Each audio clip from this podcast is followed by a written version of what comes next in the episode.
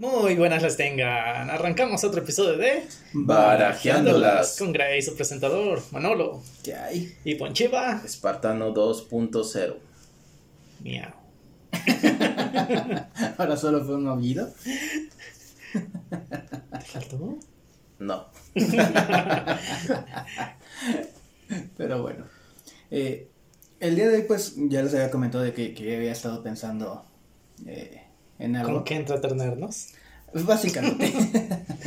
Pero bueno. ¿Qué me dirían ustedes si yo les dijera que Kim Jong-un, el ya fallecido eh, presidente electo de Corea del Norte, fue campeón de la NBA? No, no lo fue, pero bueno. Esos títulos, pues cualquiera los compra cuando tiene dinero. Bueno, la situación es que esa fue básicamente una mentira que se inventó el gobierno para enaltecer a Kim Jong-un. La verdad es que Kim Jong-un sí tiene un amigo que jugó en la NBA, que es Dennis Rodman, que en la época de los noventas jugó en los este, Toros de Chicago. Y eran grandes amigos. Es lo que compra el dinero. La amistad está bien. De hecho, Dennis Rodman fue de los pocos que, que le dolió la muerte de Kim Jong-un el año pasado. Porque dicen que dentro de todo se llevaban muy bien. Pero a lo que voy es que eh, la historia nos ha dado muchos hechos que creemos muchas veces ciertos. En este caso, pues obviamente uno va a decir, no, no mames, ¿cómo, cómo no? Pero que muchas veces creemos ciertos, pero que fueron una mentira. Y precisamente de eso vamos a estar hablando hoy. Voy a estar de repente sacando aquí estos datos históricos curiosos, chistosos, de repente un poquito macabros. Y pues vamos a estar hablando de eso. Ujú. Ok. Pero bueno, Historias misteriosas de Manolo. exacto. Pero bueno, ¿Misteriosas o mentirosas? a veces van a ser misteriosas, a veces van a ser este, mentirosas. Depende. Pero bueno, una de las primeras eh, mentiras, vamos a ponerlo así, básicamente se llevó a cabo porque, como bien lo dicen, la historia la escriben los vencedores. ¿A qué voy con esto? ¿Cuántas veces hemos escuchado que Napoleón era chaparro? Pues esa es la, lo- la creencia popular. Exacto, esa es la Pues, creencia en, en popular. realidad él así uno lo cree porque así te lo pintan en las caricaturas. Exacto. En todas las caricaturas siempre nos lo pintan chaparrito y loco. Siempre nos lo han pintado así. ¿Loco? Mm, no Sí. Ay, ¿no ves cuán- cuántas representaciones de la cultura pop lo ponen como que este que los locos se creían Napoleón? No loco. Yo solo digo obsesionado con la conquista y ya. Pero bueno, la situación aquí es que eh, Loco estaba bastante loco. Ya tenemos un video de eso, lo pueden buscar. La situación es que en realidad Napoleón no era chaparro. Eh, su estatura, y eso porque en 1821 se hizo la, la autopsia de, de Napoleón y se está registrado que medía 1,69. Ah, sí, chaparro, a comparación mía. Es chaparro para el francés promedio, ¿no? De hecho, la, la la estatura media en esa época de, de los franceses era de 1,64. O sea, él era más alto. ¿Cómo es que se estiraron tanto? Tenía un ejército de chaparros. Exacto. Y, y No, por ¿cómo se estiraron? Yo he conocido muchos franceses a lo largo de mi carrera y. Sí, son, unos, son unas garrochas. cosotas. Exacto. Y fíjate, su, su gran enemigo, Horatio Nelson, medía 1,62. O sea, era bastante alto para la época. Pelea de enanos. Pero la que era alta era su esposa, ¿no? Por- A comparación de él. Ese, ese dato no lo tengo, pero ¿de dónde surge esta, esta representación? En general, se dice que el primero que lo creó fue el, brita- el caricaturista británico James Gilray, en la que pone al rey Jorge III sosteniendo en la, en la palma de su mano a Napoleón, mientras lo ve con una lupa. Y todos sabemos que Napoleón pues perdió en, en, Get- en iba a decir en, Gettys- en Gettysburg, pero no, en Waterloo. No, yo no me sabía, pues. Bueno, perdió en Waterloo en Rusia y pues obviamente sus, sus rivales empezaron a, a tomar esta caricaturización y es precisamente que por eso se vino esta, esta representación de un Napoleón chaparro. Aunque para la época no era nada chaparro. Era, de hecho, el más alto de ese ejército. Ejército de chaparros. Te digo. ya, ya, ya- ya entendí de dónde se, se, se inspiró Tolkien para, para los enanos. Pero sí, digo, ese fue un, un, un dato que pues eh, eh, de repente por ahí encontré y me quedé así de, pues tan chaparro, tan chaparro, no lo era. Le sigo ganando por un centímetro. Yo Pero- pude haber sido Napoleón. Eso que estamos en un país muy chaparrito, la verdad. Bueno, ya hay nuevas generaciones, las nuevas generaciones ya están saliendo más altos. Nah. Pero bueno. ¿Han oído de la guerra de los 100 años? No. La de los caballeros del zodiaco. No, esa es de los. Bueno, a lo mejor no lo ubican por el nombre, pero sí ubican por uno de los personajes que estuvo en esa guerra, que fue Juana de Arco. Ajá.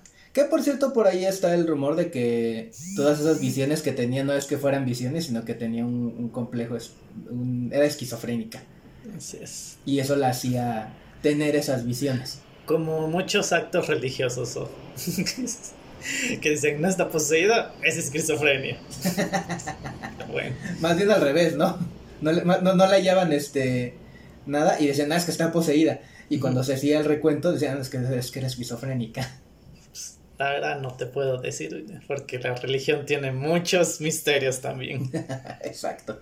Pero bueno, esta guerra se le llamó de los 100 años, fue entre Francia e Inglaterra. Juana de Arco estuvo en los últimos años de esta, de esta guerra. Y pues todos sabemos que terminó en la hoguera, ¿no? La acusaron de hereje y terminó en la De hoguera. loca. Exacto. Pero algo muy curioso es que la guerra de los 100 años no duró 100 años, duró 116. Pero, pues obviamente viene esta, e- e- esta de que duró 100 años. Pero no, en realidad, como tal, esta guerra empezó, empezó esa rencilla entre Francia e Inglaterra desde el año 1066. Y 300 años después, en 1337, Francia e Inglaterra declararon este ¿La guerra en- no, la guerra entre ellos. o sea, 300 años después empezó esta guerra. Empezó en 1337, como ya había comentado, y terminó en 1453. 116 años. ¿Cuántas muertes hubo? Vete a saber. Y también la situación es que, pues, Francia eh, terminó, pues, en todo lo que cabe bien, teniendo en cuenta que eran los que iban perdiendo. Después de casi 100, de 100 años. Inglaterra, pues, era muy difícil que lo invadieran porque, pues, es una isla. Francia no estaba acostumbrada a... Y pues sabemos que tienen también la, la fama, ¿no? De que son unos collones. No sé. Sí, ya de- en, en- en- por ahí en varios lados están diciendo que ah, Francia ah, sí se va a rendir como siempre. en la Segunda Guerra Mundial se rindieron. Se rindieron ante el ejército alemán. Pero, pues bueno, como les mencionaba, hay muchos datos que de repente ya se creen ciertos y que muchas veces no, no cuestionamos. Por ejemplo, pues nosotros somos mexicanos y sabemos que en 1519 llegó Hernán Cortés a, a México para conquistarnos. Así es. Y, de acuerdo al- al- a la historia, dice que él mandó quemar sus naves para que no, para demostrar de que él llegaba para conquistar y sabía que iba a ganar. Esa es la, vamos a ponerlo la historia oficial, que él mandó quemar sus naves. Pero, en realidad, no quemó sus naves. Para empezar, Hernán Cortés llegó a México un poquito escapando de España. eh, tenía muchas deudas. y como ya había escuchado del viaje de Cristóbal Colón y de que era un, nuevo lugar y como dentro de lo que cabe, Cristóbal Colón llegó con, con, algo de riquezas porque sabemos que acá en, en, América no les importaba tanto el oro, o sea, era, ¿quieres oro? Ten, llévatelo. Qué irónico, ¿no? Ahora, diríamos, maldita sea, ¿por qué dieron tanto, tanto oro? Que era más valioso el chocolate. Exacto. Y sigue siendo más valioso el chocolate. Sí, pero ya no es tan fácil de conseguirlo. El, cacao puro no, ya no. Pero la situación es que, precisamente escuchando esto, Hernán Cortés decide, pues, hipotecar lo poquito que tenía para venirse a aventurar a, América. Y cuando llegó a, a, Veracruz, como sabemos que llegó, pues él sabía que no podía regresar, ni siquiera a Cuba. porque sabía que, que tarde o temprano iba a llegar la orden de arresto de que pues debía y que tenía que irse a, Los le iban a llegar los de Coppel. Pague lo que debe. Los de Coppel y el SAT. Coppel, Electra. el SAT. Todos le iban a caer encima. Entonces, ¿qué hizo él? Sí, efectivamente. Mandó destruir sus naves, pero no las quemó. Las hundió. Aún así dejó una pequeña canoa porque de repente iba sabía que necesitaba este pedir refuerzos a, Cuba. A final de cuentas su, su, primera expedición llegó con 50 soldados. O sea, no conquistas un país con 50 soldados. Pero la situación es que no nada más lo hizo para demostrar que él iba a conquistarlos, sino también para que su gente no corriera, no huyera. O sea, básicamente les dijo, se chingan y o conquistamos o nos matan. Ay, se. Bueno. básicamente eso es lo que hizo Hernán Cortés. Y pues bueno, sabemos que al final de cuentas sí nos terminó conquistando, pero pues, pues fue mucho el, avance tecnológico que tenían a comparación de, de nuestros ancestros mexicas y también de que pues los odiaban todos, ¿no? Y pues eh, nos terminaron conquistando. Otro de los grandes mitos que, ha habido en la historia es con los piratas. De que cuando hacían sus, robos, tomaban el tesoro y lo escondían en una isla. O en, la, en la arena, o lo escondían. Era uno de los mitos que se crearon. Es cierto, yo veo One Piece y no hacen eso. Ah, bueno. Estamos hablando de piratas, no de son piratas. Son piratas. No, son piratas. son piratas. Son chafi piratas. Pero bueno, la situación es que en realidad normalmente no enterraban su tesoro. La situación aquí es que eh, ellos pues sí valoraban el oro, pero no era lo único que valoraban. También los alimentos, pues pasaban meses en, en, alta mar, valoraban el agua, porque pues, sea, no, vas a tomar agua, agua salada. Y los cítricos. los cítricos también era, era parte también, por aquello del escorbuto. Así es. Valoraban la ropa, valoraban cualquier herramienta de, de que les ayudaba para navegar y valoraban, como lo hemos visto en, las adaptaciones de Piratas del Caribe, el, ron. Exacto, era lo que valoraban. Obviamente alimentos, agua, ropa, ron, se lo acababan. Se lo tomaban o se lo comían. Los, los aparejos de, de navegación, pues los utilizaban. Entonces queda el oro. Y uno puede decir, pues sí, sí, sí los este, lo escondían. Pues no, porque se lo gastaban. Cada que llegaban a un puerto era de alcohol, mujeres y diversión. Y se gastaban todo su oro. Así, como típico trabajo actual. Trabajas un chingo de horas, luego te vas por tus cervezas. O sea, eran godines. y, y, ahora regresas al trabajo, chingalo otra vez, porque ya te acabaste toda, toda la quincena. Básicamente. Los primeros godines de la historia, los piratas. Exacto. ¿saben de dónde surgió este mito de que los piratas este, enterraban sus tesoros? No. ¿En los complex? Casi. no. Eh, fue más que nada por dos escritores. Uno de ellos, Edgar Allan Poe, uno de los padres del, terror. Y el otro, eh, Robert Louis Stevenson, que es el escritor del libro La isla del tesoro. Eh, ellos básicamente son los que nos dieron la imagen del pirata como la conocemos.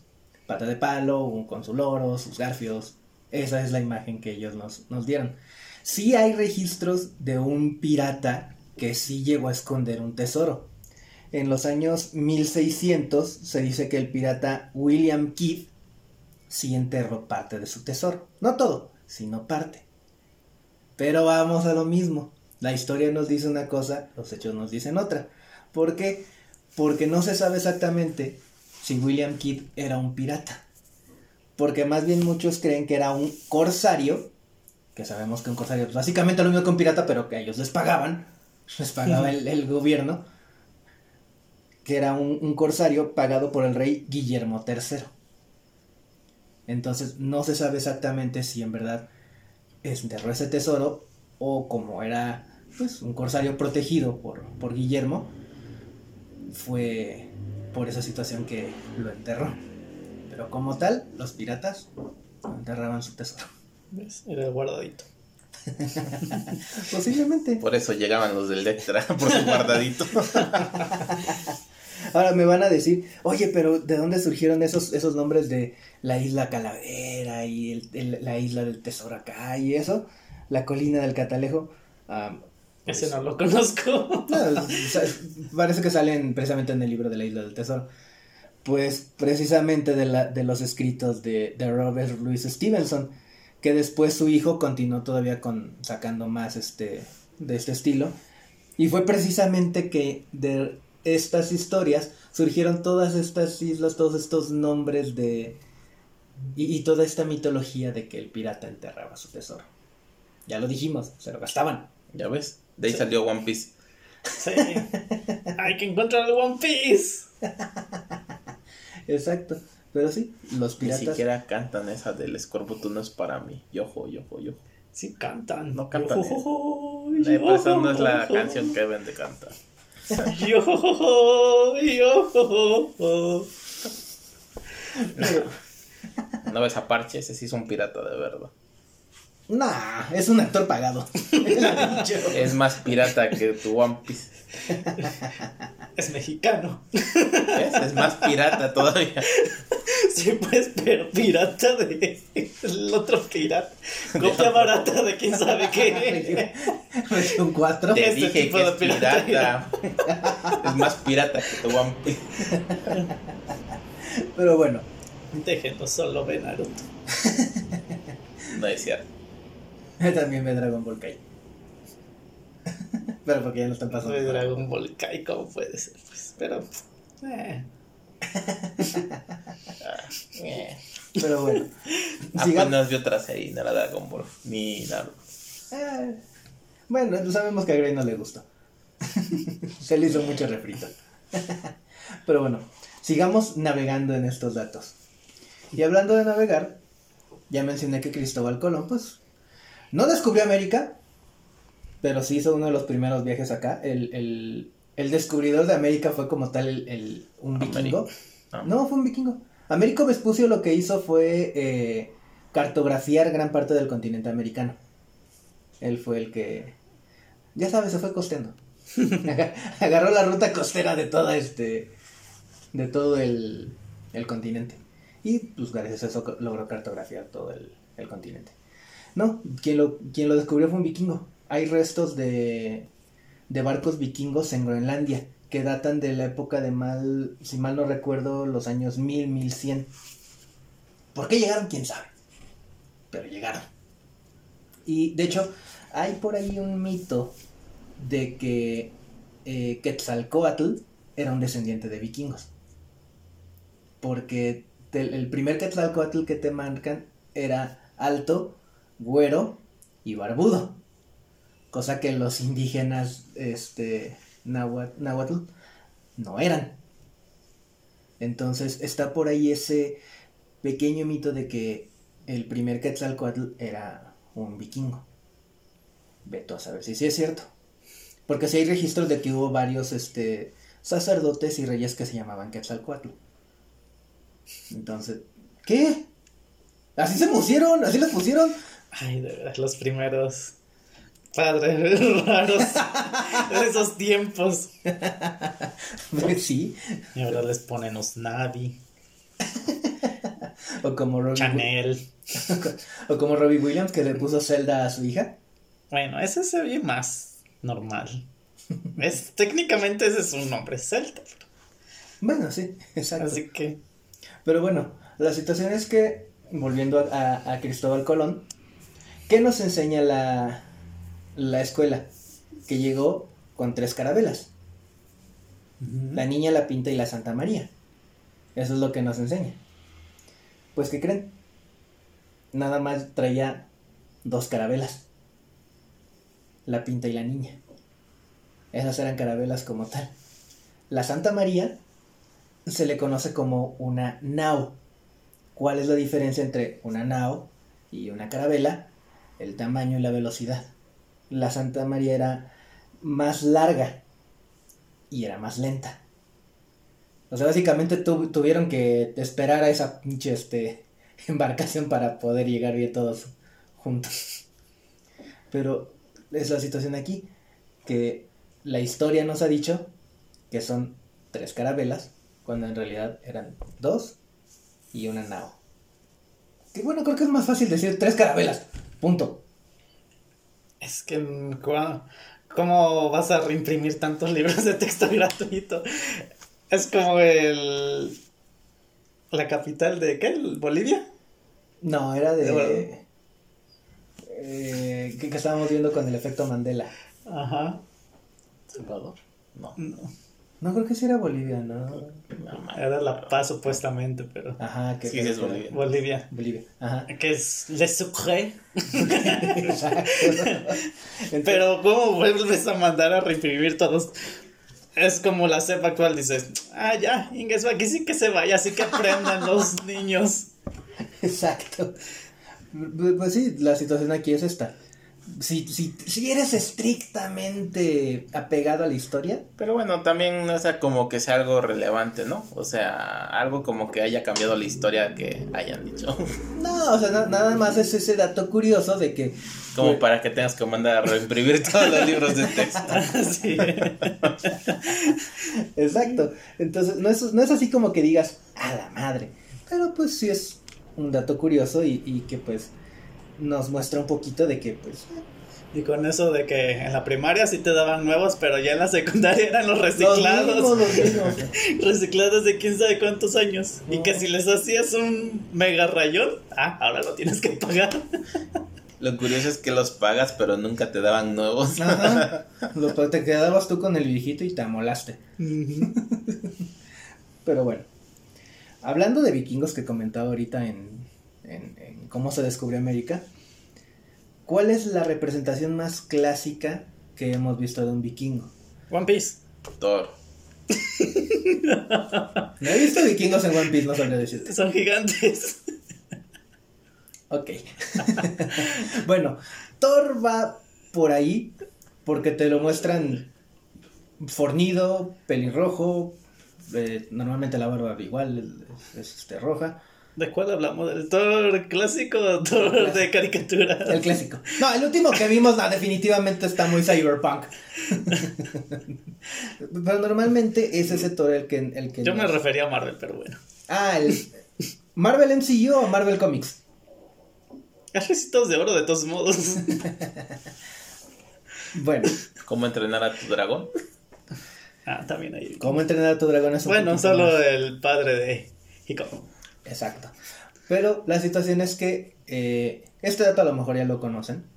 Porque la representación del vikingo es que sus cascos tenían cuernos. Lo que históricamente es incorrecto. Los vikingos no usaban cuernos en los cascos. ¿Sí usaban para beber. Ajá. De hecho, sí, sí es muy conocido que, que usaban cuernos para beber, pero no tenían cuernos en sus cascos. Tomaban aguamiel. Entonces es más como el padre de Mérida. Exacto. Sus cascos eran lisos. Básicamente así eran sus cascos. ¿De dónde surge esta idea de que los vikingos tenían cuernos en los cascos? De un vikingo borracho que se puso el cuerno. en el- No me extrañaría que en algún momento lo hayan hecho. ¿Y quién le tomó la foto? No, de ahí surge la idea, ¿no?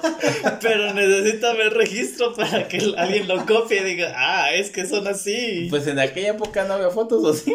Había cuadros, pero no creo que el borracho iba a estar ahí dos horas en lo que lo pintaban ahí. Quién sabe si estaba borracho ya tumbado así. "Oh". Tiempo suficiente para pintar. Ya me imagino a los otros. Ah, mira, Liv, ya está de mala copa ahí con los dos pinches cuernos en el, en el casco. Déjalo pinto. No aplicaron la de los cruz. Embarrarlo de pintura y ahora estampado. Con todo y cuernos. Ya está de mala copa. ahora le- bueno, surgió este por, curiosamente, por la ópera. Cuando empieza Richard Wagner a escribir sus óperas épicas basadas en la mitología, como Ride of the Valkyries, y sobre todo eh, un poema épico de 1820 que se llamó La saga de Fritjof.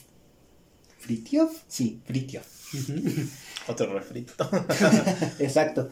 Fue ahí donde empezaron a, a tomar a estos este, vikingos y les ponían cascos con cuernos.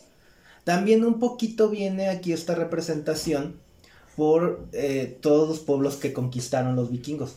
Bueno, no conquistaron, sino más bien saquearon los vikingos, porque los vikingos, a diferencia de lo que también nos dice la historia, que eran más de conquistar, no eran tanto de conquistar, eran más bien de saquear. Porque iban, se robaban las cosas y se iban otra vez. Pero obviamente todos estos pueblos, al, al verlos este, tan agresivos y tan así, los representaban de una manera, mm, vamos a ponerlo así, que les daba miedo a ellos. Y parte de eso era que les ponían los malditos cuernos. Como si fueran demonios. Exacto. Básicamente para hacerles mala imagen. Ya sabes, publicidad este engañosa. Amarillismo. ¿Amarillismo medieval Mm, Ajá, o nórdico? Nórdico, dejémoslo mejor. Exacto. De ahí surge esta, esta representación y que sigue trayéndose hasta acá. De ahí surge el amarillismo. Bien. También de ahí surge el amarillismo. No, no, no me extrañaría. Pero bueno. eh, otro de los casos, hablando de amarillismo y de noticias falsas, eh, se cree por ahí que el inventor de las fake news, como ya se podrían conocer ahora, eh, fue... ¿De forma? El de forma. ah, pero esas son cómicas. O tratan de ser cómicas. Ay, yo no le vi el chiste. Dije tratan. Dije tratan. Ya el, el becario ya se quedó sin ideas. Luego hay gente que se la cree y publica sus historias en YouTube así. Es que encontré esta noticia, no puede ser. Y ves la fuente de forma. Exacto. Lo que es no saber leer tus, tus fuentes. Pero, eh, como tal, el, el que algunos consideran como el padre de las fake news es el alemán Joseph Goebbels. El, básicamente el publicista de Hitler. Y hay que decirlo, hizo muy buen trabajo. Tenía, o sea, dentro de, dentro de toda la maldad que, que hacían, tenía una gran publicidad para Hitler. Y Hitler también, el carisma que tenía y la labia que tenía, pues lo tuvieron siempre en el poder, sin cuestionar nada. Y precisamente este hecho de que no cuestionara nada el pueblo hizo que Goebbels hiciera uno de los primeros actos de fake news. Porque sabemos que la guerra, la Segunda Guerra Mundial empezó cuando Alemania invadió Polonia. Ese fue el detonante de la guerra, de la Segunda Guerra Mundial. Pero eh, ellos, los alemanes en algún momento dijeron que en la ciudad polaca de Gliwice había eh, alrededor de dos docenas de cadáveres de alemanes. O sea, que los polacos habían matado a estos nazis. Y pues fue una de los detones para que dijeran, ¿saben qué? Los vamos a invadir. Porque pues mataron a nuestros compatriotas. Después, haciendo la investigación y todo esto, eh, resulta que no eran alemanes, eran polacos.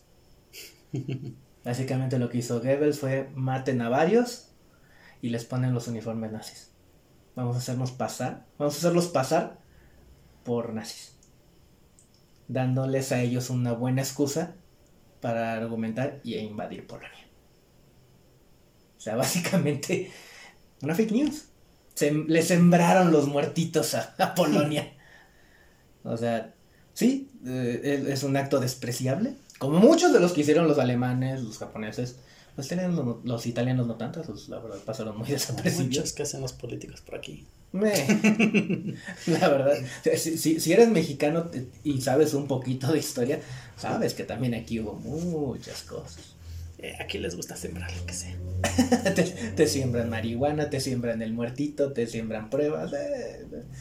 Serían buenos agricultores, ¿eh? Son buenos para sembrar.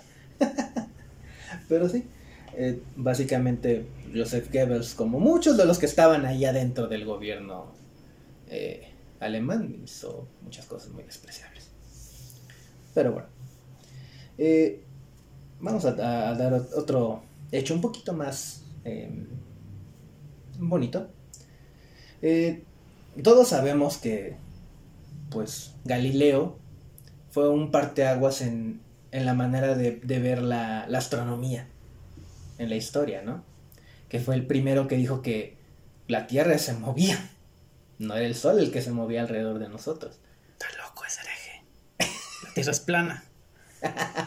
y, sí, y el Sol gira alrededor de ella, ¿no? Es el centro del universo, No, México es el centro de la tierra, es el ombligo. de- el ombligo de la luna. Eso quiere decir Teotihuacán.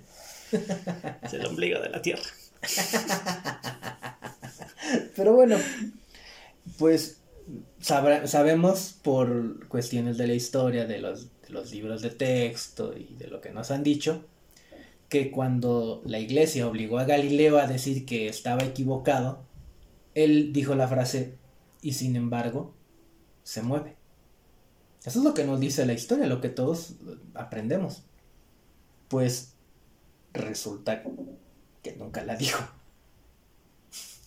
Sí lo hicieron eh, renegar de su teoría, pero no está registrado nunca que haya dicho y sin embargo se mueve. ¿De dónde? No, sé, no recuerdo mi clase de geografía. Eso no es geografía, es historia. ¿También de geografía? ¿Por qué, ¿Por qué te van a dar geografía? Es historia geográfica. geográfica. Hay que saber dónde se encuentra cada cosa. Pero no te van a decir, ok, te, te acepto la parte de que en geografía te puedan enseñar la, este, el modelo geocéntrico y heliocéntrico. Eso sí te lo acepto, pero no te van a decir lo de, lo de Galileo. Eso sí no te lo van a decir. Sí. Pero bueno, ¿de dónde surgió esta, esta frase? En realidad surgió más de 100 años después de que, de que que Galileo se retractara. Porque surgió en, en un libro que se, que se llamaba el libro Biblioteca Italiana, que lo escribió y editó el turinés Giuseppe Baretti en 1757. Y básicamente él fue el que inventó esa frase y sin embargo se mueve. Y se la adjudicó a Galileo. Le metieron palabras en la boca. ya muerto. Oye, ¿cuántos, cuántos, ¿cuántos memes ahorita ponen alguna frase y te ponen a, a Einstein, al Joker, a Piolín? Ahora dice que inventaron los memes. Nada, nada es este, nada es nuevo, Poncho. Todo ya existía. Aliens. Aliens italianos, ¿no? Aliens italianos. Exacto. Pero bueno, vamos a seguir un poquito en esa época. Yo creo que ubican el método de tortura, la doncella de hierro. Para quien no conoce o no ubica la doncella de hierro, a pesar de que pues, es muy conocida en la cultura pop, es esta especie de sarcófago vertical en el que cuando lo abres de por dentro está lleno de picos. Más que cultura pop, es cultura dark. bueno, cultura gótica. Eh, eh, Cultura sad. se supone que lo que te dice la historia es que era un método de, de tortura que utilizaba sobre todo el Santo Oficio, o sea, la, la Santa Inquisición, donde pues básicamente te encerraban, o sea, sí había espacio para que tú te metieras, pero tenías que estar parado sin moverte, porque tantito te movías y te, te clavaban los picos. Esa es la- lo que te dice la historia, ¿no? Y que pues obviamente si te dormías te clavabas y así, y casi nadie sobrevivía, porque pues el cansancio los mataba. Nadie sobrevivió. Pues, ¿qué crees? Que la doncella de hierro jamás se usó en la Santa Inquisición. Mm, mm. No, es que no me suena de la Santa Inquisición, pero Pues que es que muchos Por que eso nadie sobrevivió, porque no se usó. eh, la Santa Inquisición me suena más al, ¿Al potro? el que los este Al potro. ajá, el potro, ajá. los jalaban, Sí, es que, es que los ese era el. azotaban, los empalaban. Ay, eso es en palabras. O la pera. La pera. Ah, la pera. De hecho, así murió. O una- bueno, la jaula de los cuervos, para más También. sencillo. Ajá, a eso me suena, los, los sarcófagos me suena más a, Sarcófago. haga más. Pues que es que, pues que en teoría, eh, o sea, menciono que es un sarcófago porque pues es más o menos lo que te viene a la mente por... por- Me suena más a sarcófago más bien. Pero bueno, la cosa es que la doncella de hierro jamás se utilizó como un método de tortura, sino que esta se diseñó en el siglo XVIII, pero lo utilizaban en circos sensacionalistas. Que metían a los payasos ahí, ¿o qué? No, Y era- sangraban azul y verde. no, básicamente era como, como el, el, miren, esto se ocupaba para torturar a alguien. Esa era la... ¿Ves? Ya existían los circos góticos en aquel entonces. Exacto. Pero sí, esa es la el origen de la doncella de hierro. Que, tan, que muchos pensaban que era un método de tortura, no, era solo para entretenimiento. No hubo nadie que torturaran así. Bueno, no se sabe ahorita en la actualidad quién sabe qué loco lo ha ocupado. Bueno, registros, te- eh, de acuerdo a los registros históricos, nadie fue torturado con esa. Pon tú que a lo mejor y ahorita sí hay algún loco que... Nadie que sobreviviera. Pon tú que a lo mejor sí ha habido por ahí algún loco que lo haya usado, pero pues ya fue hecho aislado. Exacto. Vámonos un poquito más atrás. Quiero llegar a la antigua Roma, donde sabemos que uno de los eh, sistemas de entretenimiento más comunes eran las peleas de gladiadores. Y Hollywood nos ha vendido la idea, sobre todo, Sí, son De- gordos. aparte de gordos, que básicamente eran esclavos. O sea, si eras prisionero de guerra, te agarraban y te mandaban al, al coliseo a, a pelear. No, pero era la mejor vida que podías tener.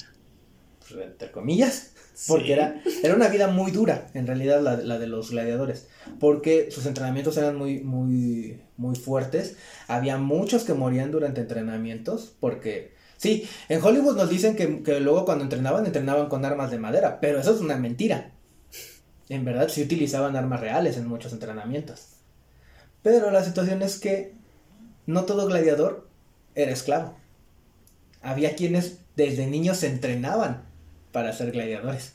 Por eso era una de las mejores vidas que podía tener. Bueno, la gente común en ese entonces era la mejor vida que podía tener. Exacto. Entonces, otra, otra cosa con los gladiadores es que sí, eh, eh, muchos, este, igual, Hollywood nos ha vendido esta historia de que de repente los metían con leones y la jodida. Hay que ser, primero, en lo que era la zona de, de Roma, no había leones. No existían los leones ahí como nativos. Si había leones en algún momento era porque los traían de África, sobre todo. O ya cuando estuvo la época de Alejandro Magno, de India. Pero como tal no había leones en Grecia. Así es.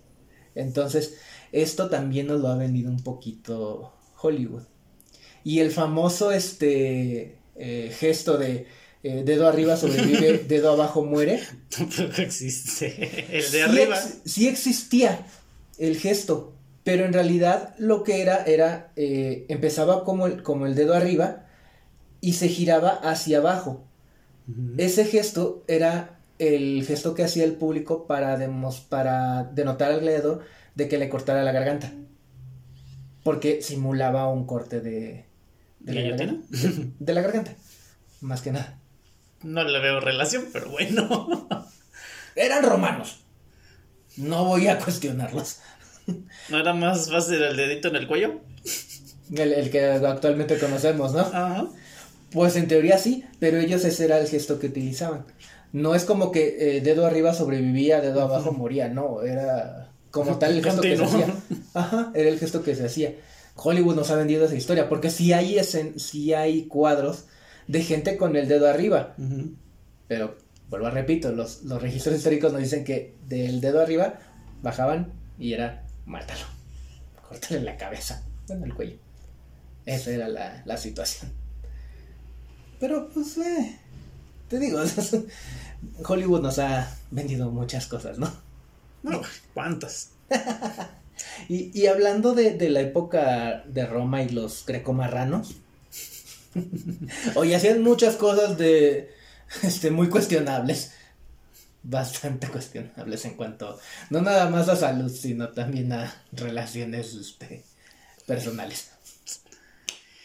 Es Europa. ¿Qué esperabas? Pero bueno, hablando de griegos, en este caso ahora sí voy a hablar de griegos, ya no de romanos. Su favorito era Zeus, que quién sabe qué tanto No. hacía. Así que, ¿qué esperabas? Ya, ya les comenté, Hércules, que es el, el- bueno, Heracles, que es el nombre griego, que es el mayor héroe de, de la, de la mitología griega, era eh, hijo de Zeus, pero su madre era su bisnieta, y al mismo tiempo, eh, pues estuvo con Zeus, o sea, Zeus se acostó con su bisnieta. Que, y al mismo tiempo, esa bisnieta descendía de la familia de Perseo, y Perseo es hijo de Zeus. Entonces un, más emparentada no se podía. es un desmadre. O sea, la- si, si te pones a ver el árbol genealógico de la mitología griega, es un desmadre. Pero a lo que voy es que Hollywood nos ha vendido en películas que los espartanos combatieron en la batalla de Termópilas con 300 hombres nada más. Sí, también eran gordos. También. y a diferencia de la, pel- de la película 300, sí usaban armadura. Y sí tenían cabello. Sí. no. Así como los rizos definidos de Ponchivo. Envidioso.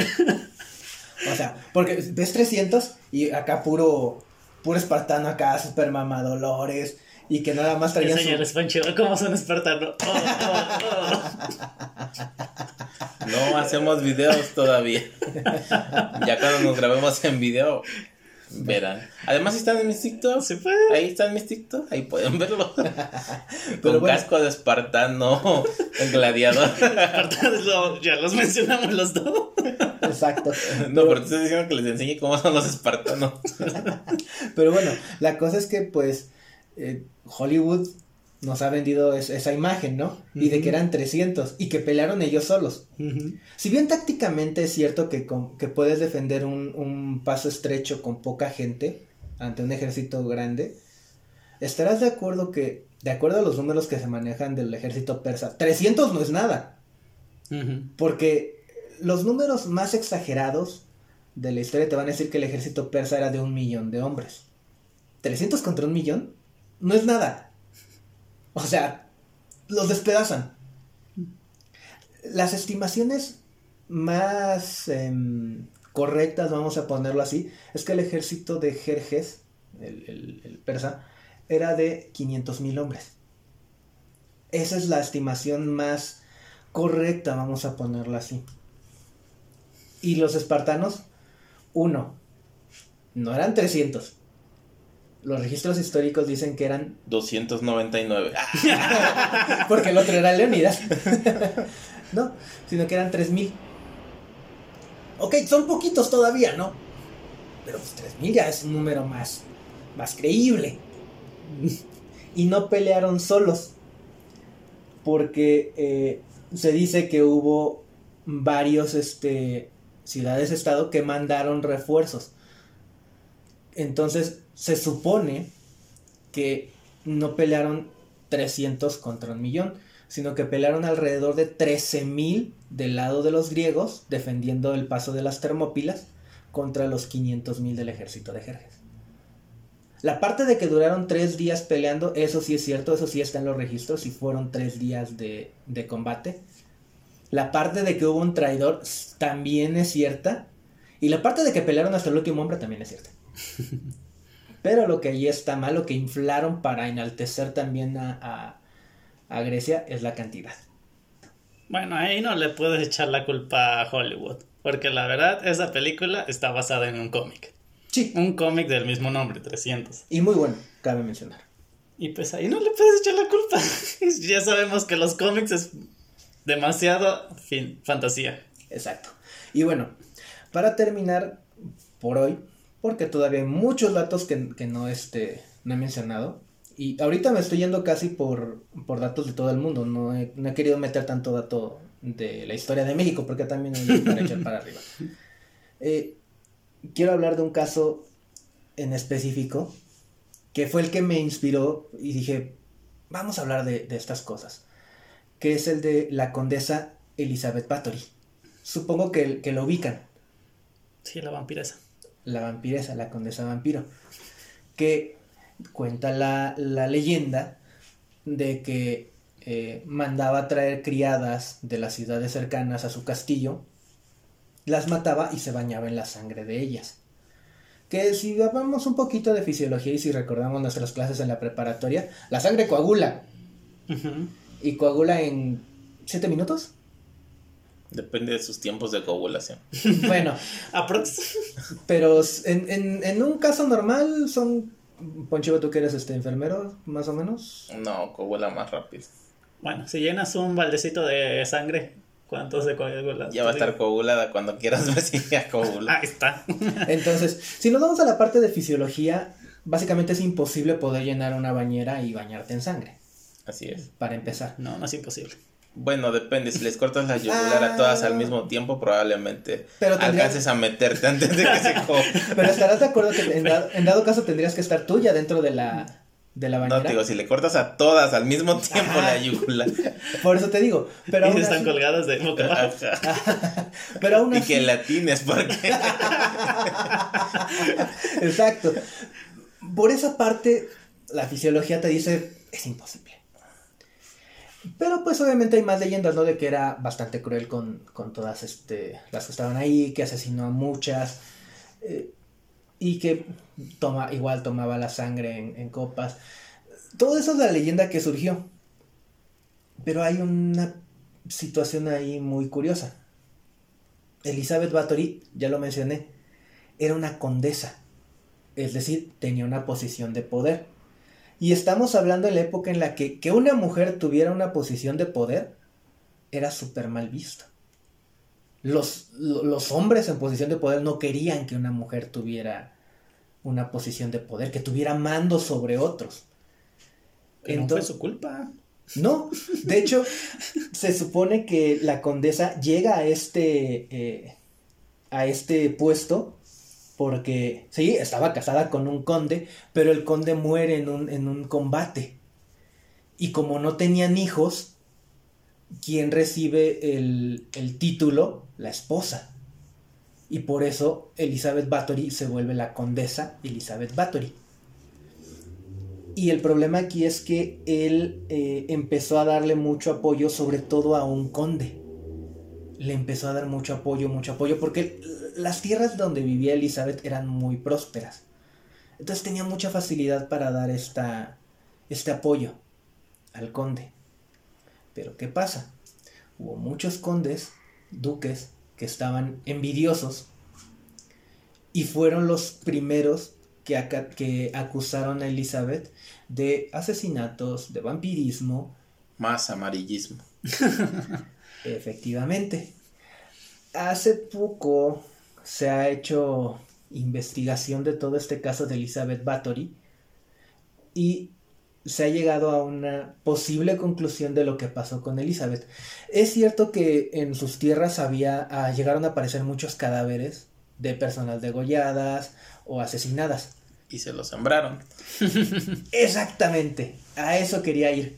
Eran mexicanos. Exacto. Hay un. Se está descubriendo que Elizabeth Bathory, si bien sí puede que haya sido cruel con sus criadas, con su gente, en realidad no era una asesina, no era una vampiro y no eh, cometió tantos crímenes como hicieron creer. Solo poquitos, no tanto. Mira, el simple hecho de tener esclavos ya estás cometiendo un crimen. En, ese entonces no. Pero bueno, pero la situación es esa. De acuerdo a, lo, a, a, esto, a, estos registros, a esta investigación que se ha hecho, Elizabeth Bathory, por así decirlo, el mayor crimen que cometió es que era una mujer en una posición de poder. Ese era su, su mayor crimen. Y obviamente empezó a haber condes que empezaron a acusarla. Y uno también que después se le volteó fue el conde al que ayudó. Después le volteó bandera. Y Elizabeth Bathory pues la encontraron culpable. Y su castigo y su pena de muerte fue que básicamente la emparedaron. No la metieron en dos panes. no. Sino que básicamente agarraron, construyeron un, un cuartito.